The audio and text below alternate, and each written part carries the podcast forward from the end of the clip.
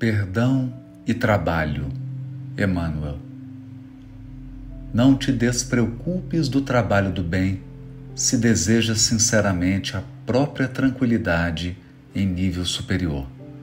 Realmente, o Pai misericordioso perdoa as nossas faltas.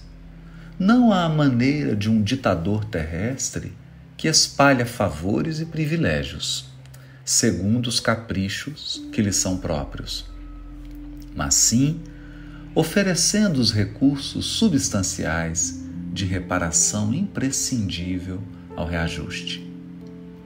É por isso que a reencarnação, significando desculpa do passado obscuro ou delituoso, é também imposição de trabalho reconstrutivo.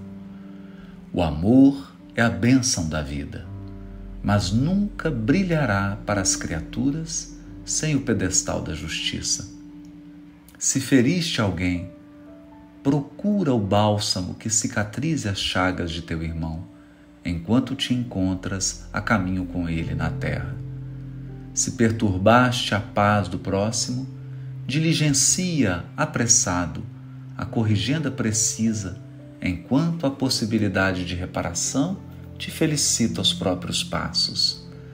É sempre mais fácil encontrar no vale da morte os dons menosprezados pelo nosso relaxamento.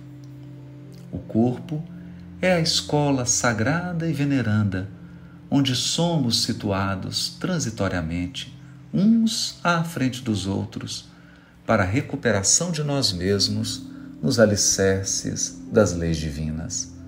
O perdão sem o trabalho expiatório ou sem sacrifício regenerador é simples utopia do fanatismo religioso. Ergue-te assim para a vida, busca a tua bem-aventurada posição de auxiliar e elege o trabalho no bem por tua diretriz incessante.